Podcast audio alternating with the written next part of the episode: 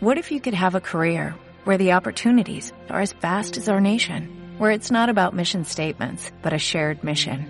At U.S. Customs and Border Protection, we go beyond to protect more than borders, from ship to shore, air to ground, cities to local communities. CBP agents and officers are keeping people safe. Join U.S. Customs and Border Protection and go beyond for something far greater than yourself. Learn more at cbp.gov/careers.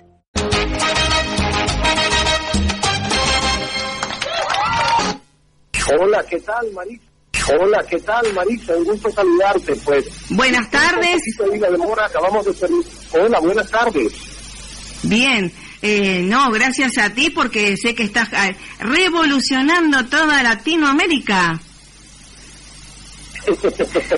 bueno, pues muy amable sus palabras, muchísimas gracias. Mira, realmente estamos eh, en una gira presentando el libro, ha sido maravilloso y una gran bendición que podamos llevar el libro y, hacer estas presentaciones también con las conferencias, el poder de escuchar en muchos de nuestros países latinoamericanos. Así que, ¿qué te puedo decir?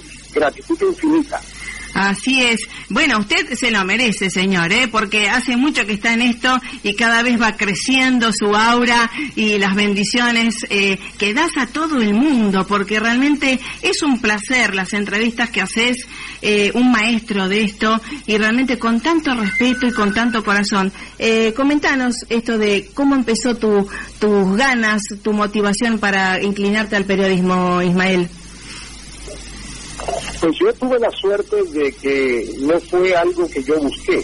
En realidad, a los, digamos, a los ocho años, estando en cuarto grado en mi escuela primaria, entró al aula una profesora de radio que tenía programación infantil en la emisora provincial de Santiago de Cuba, donde yo nací y crecí. Hizo una prueba de lectura entre los niños, yo levanté la mano, ese sí fue mi mérito, que yo me atreví a levantar la mano y leer en voz alta delante de los demás y ella seleccionó cinco o seis pidiéndole el consentimiento a los papás de que nos llevaran a los niños los sábados a las nueve de la mañana a recibir clases de locución, de actuación, de literatura, efectos sonoros, lingüística, una verdadera maestra vocacional. Esa señora sembró desde los ocho años mi pasión por los medios de comunicación. Bueno, la historia fue continuar con eso como hobby al principio y luego como carrera ya pagada después de los 22 años, que es cuando vine a cobrar aunque sea un centavo por lo que hacía. Lo demás fue todo tiempo invertido gratis. Es verdad. Bueno, y esto que también decís, ¿eh? esto de la pasión, la paciencia y la perseverancia, es algo que marca tu maestría, ¿no? Sí, yo creo que, mira, todos somos en algún momento de la vida jóvenes, impetuosos y queremos tenerlo todo de manera muy rápida, muy inmediata. Y de hecho ya ni los tan jóvenes hoy ya los más duritos, que me incluyo yo en ellos, la tecnología nos ha indiciado a una satisfacción inmediata, todo al, al, al, digamos, al tacto de un clic, queremos que nuestro teléfono nos dé toda la información y así pensamos que va la vida. Entonces por eso yo digo, siempre tuve pasión, siempre tuve perseverancia, con eso vine de fábrica, pero no con la paciencia. La paciencia la tuve que adquirir para darme cuenta que si uno no tiene paciencia es capaz de abortar sueños, de autosabotear, algunos propósitos o metas queriendo que se cristalicen antes de tiempo. Así es, eh, dicen que la paciencia es la ciencia de la paz y qué difícil, ¿no? En estos tiempos que convidan tanto los, en los noticieros y demás a ejercer la violencia, ¿no? Exacto, exacto. Es triste que, la mayoría de las noticias que vemos sean noticias malas y creo que por eso también como comunicador y trabajando en un canal de noticias viendo esa necesidad de hacer un contrapeso con tantas tragedias y tantas noticias negativas, es un poco escribir un libro para, para tener mensajes positivos de inspiración, de crecimiento, de empoderamiento personal. Exactamente. Y bueno, eh, obviamente, esto del poder de escuchar, ¿de qué se trata?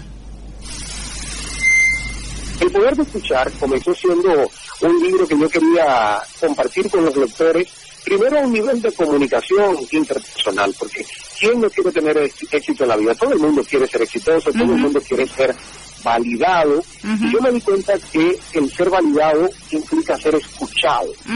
Cuando alguien se siente escuchado, se siente importante, se siente trascendente, se siente validado.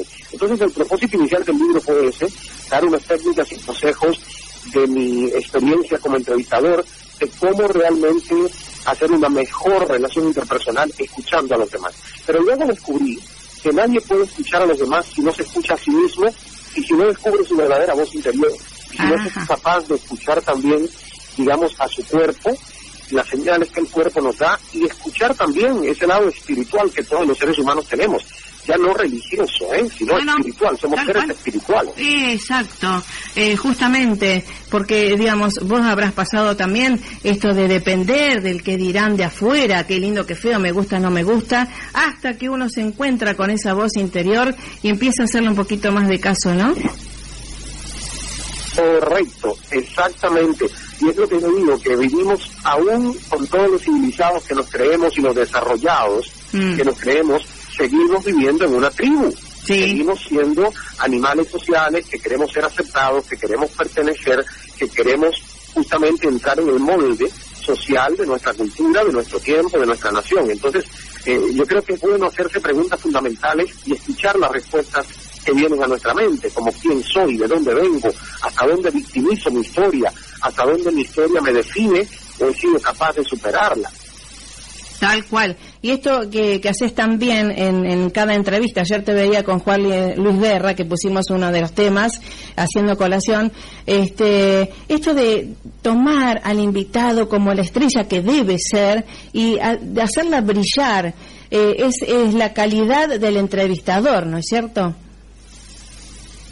Por supuesto, el reto de este programa, y fue cuando yo tuve que cambiar el paradigma de, de lo que era mi carrera como comunicador, que siempre pensé y estuve convencido que me pagaban para hablar bien, para no equivocarme, para hacer piquito de oro y no confundir cifras. Y luego en este programa de entrevistas dije, no, no, no, un momento. Si bien soy el hilo conductor porque es el personaje al que todas las noches la gente va a regresar a ver, en el sentido de a ver con quién conversa hoy esa persona, pero el invitado de cada noche debe ser la estrella, debe ser el protagonista, debe tener todo el foco y toda la luz. Y ahí es cuando tuve que cambiar, Marisa, el paradigma de decir, bueno, pues entonces no me pagan para hablar, me pagan para escuchar. Y de esa escucha va a salir la próxima buena pregunta durante la conversación. Exactamente. Y esto eh, compartimos totalmente la visión de lo que tiene que ser, este, la, entre comillas, de nosotros la radio. Para mí es un arte, ¿no? Es hacer arte y que realmente, digamos, tiene que impactar en el espíritu de la gente, ¿no? Así es, y la radio tiene, una maravilla, porque hay un medio que es muy esencial, que es la radio. Yo siempre digo que me gusta mucho más que la televisión, los derroteros de la vida han querido que yo en los últimos años haga más televisión que radio, pero siempre fue al revés, siempre hice más radio que televisión hasta que salí de Cuba a los 28 años. Y siempre cuando la gente me pregunta, digo, la televisión es un medio masivo, poderoso e influyente, es audiovisual, pero es un medio de apariencia. La radio es un medio de ciencias, uno se preocupa por el mensaje. En la televisión hay que preocuparse cómo estás vestido, cómo estás sentado, qué gestos haces, que la cara no te brille, o sea, hay demasiada apariencia, ¿no? Exacto. Exacto. Y digamos, ¿cómo podemos los medios de comunicación eh, ser constructores de paz, ¿no es cierto?, en medio de la aparente eh, nube de, de, violencia que hay, ¿no? Yo creo que dándonos cuenta que nos toca, como responsabilidad social y como medios que no solo nos toca entretener, que se puede entretener siendo prósperos, abundantes y positivos con el mensaje que transmitimos y que no tiene que ser necesariamente un sermón o algo que la gente diga me están sermoneando. Yo creo que hay maneras muy subliminales y es lo que yo trato de hacer en mis conversaciones y las entrevistas, de colar estos temas de crecimiento personal, de mensaje positivo hacia la gente, pero que no suene a un, sermón o algo denso, sino que suene a una conversación tan entretenida como cualquiera que pueden tener dos amigos en un café. Tal cual. Y bueno, y en tu caso también obviamente sirve muchísimo tu sonrisa, que es algo que también ilumina la, eh, la entrevista. Eh, así que bueno, es algo muy saludable eh, para todo el mundo, me parece, ¿no? Y por eso has tenido tantos premios merecidos. Y bueno, cuéntanos qué vas a hacer el primero de diciembre acá en Buenos Aires. Bueno, pues estaré de Paraguay, me voy mañana a Buenos Aires, voy a estar el domingo, que es el primero, en Galería Pacífico a las 18 horas, de la tarde, firmando libros, firmando y haciendo fotos con, con los que se acerquen ahí a Galería Pacífico. Bien, el poder de escuchar de Ismael Cala, realmente un genio, todas tus reflexiones y toda la motivación que das a la gente. ¿eh?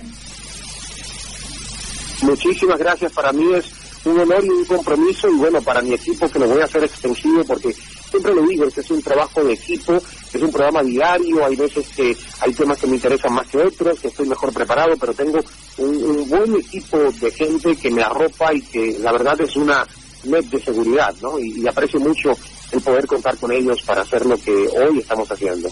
Exactamente. Y bueno, y obviamente eh, esto de jugar en las grandes ligas como es CNN es algo que realmente te lo mereces y que nos da gusto muchísimo a todos los latinoamericanos que estés, ¿eh? Muchísimas gracias. Para mí es un compromiso y fíjate que últimamente he vivido más en un avión visitando los países latinoamericanos que en mi casa en Miami, porque el compromiso mío es no estar justo en, Miami aislado de la realidad latinoamericana, sino ser parte de ella. Y es por eso que me tomo de verdad muy en serio esta posibilidad de visitar país por país, conocer a la gente a la que le hablo, porque es la única manera de identificarme plenamente con ellos. Exactamente, así lo sentimos nosotros. Creemos que en, esta, en este diálogo, en esta entrevista y en tu libro también estás abrazando a muchísima gente y ayudando, como nosotros decimos acá, a rescatar la esperanza, ¿eh? que es algo muy valioso y a ser un revolucionario, como dice el Papa, ¿no? Exactamente, y por cierto que el Papa acaba de mandar un mensaje con este tema del escuchar, donde exhorta a la gente a escuchar, que cuando lo leí dije, wow, qué maravilla, ¿verdad? Que en todos los aspectos de la vida eh, realmente se, se note y se destaque la importancia de aprender a escuchar como herramienta de mejoramiento humano.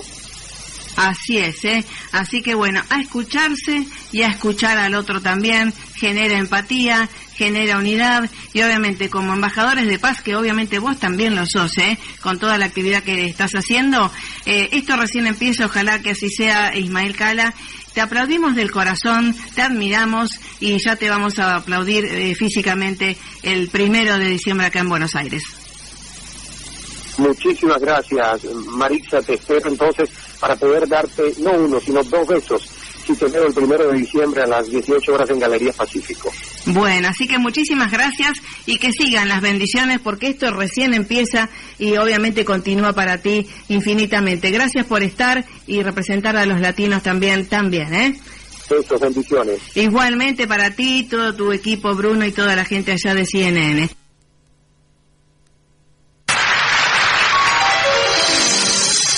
Mi voz puede volar, puede atravesar. Esperanza Argentina y su CEO, Marisa Patiño, certificadas desde el 2013 por ONU, Mujeres Latinoamérica